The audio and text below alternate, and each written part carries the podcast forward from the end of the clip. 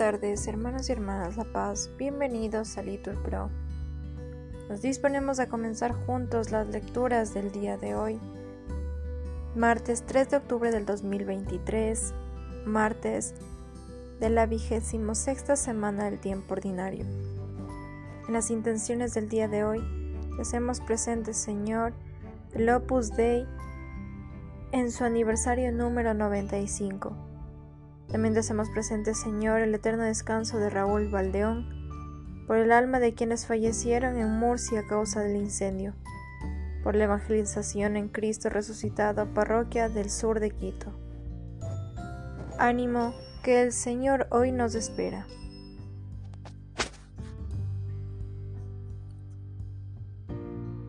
Lectura de la profecía de Zacarías.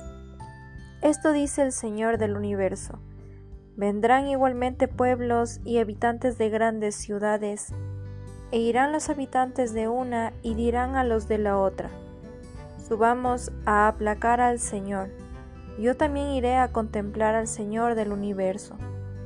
Y vendrán pueblos numerosos, llegarán poderosas naciones buscando al Señor del universo en Jerusalén y queriendo aplacar al Señor.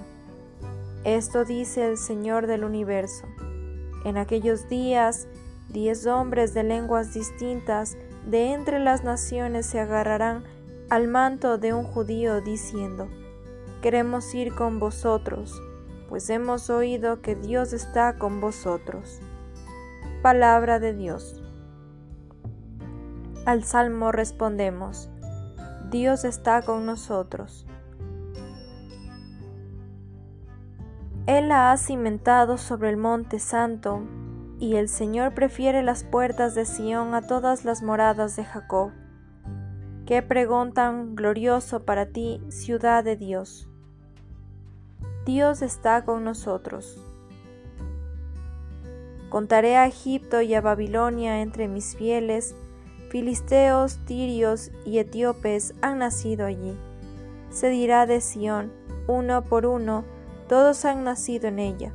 El Altísimo en persona la ha fundado. Dios está con nosotros. El Señor recibirá en el registro de los pueblos. Este ha nacido allí, y cantarán mientras danzan. Todas mis fuentes están en ti. Dios está con nosotros. Nos ponemos de pie.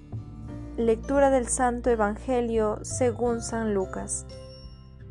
Cuando se contemplaron los días en que iba a ser llevado al cielo, Jesús tomó la decisión de ir a Jerusalén y envió mensajeros delante de él.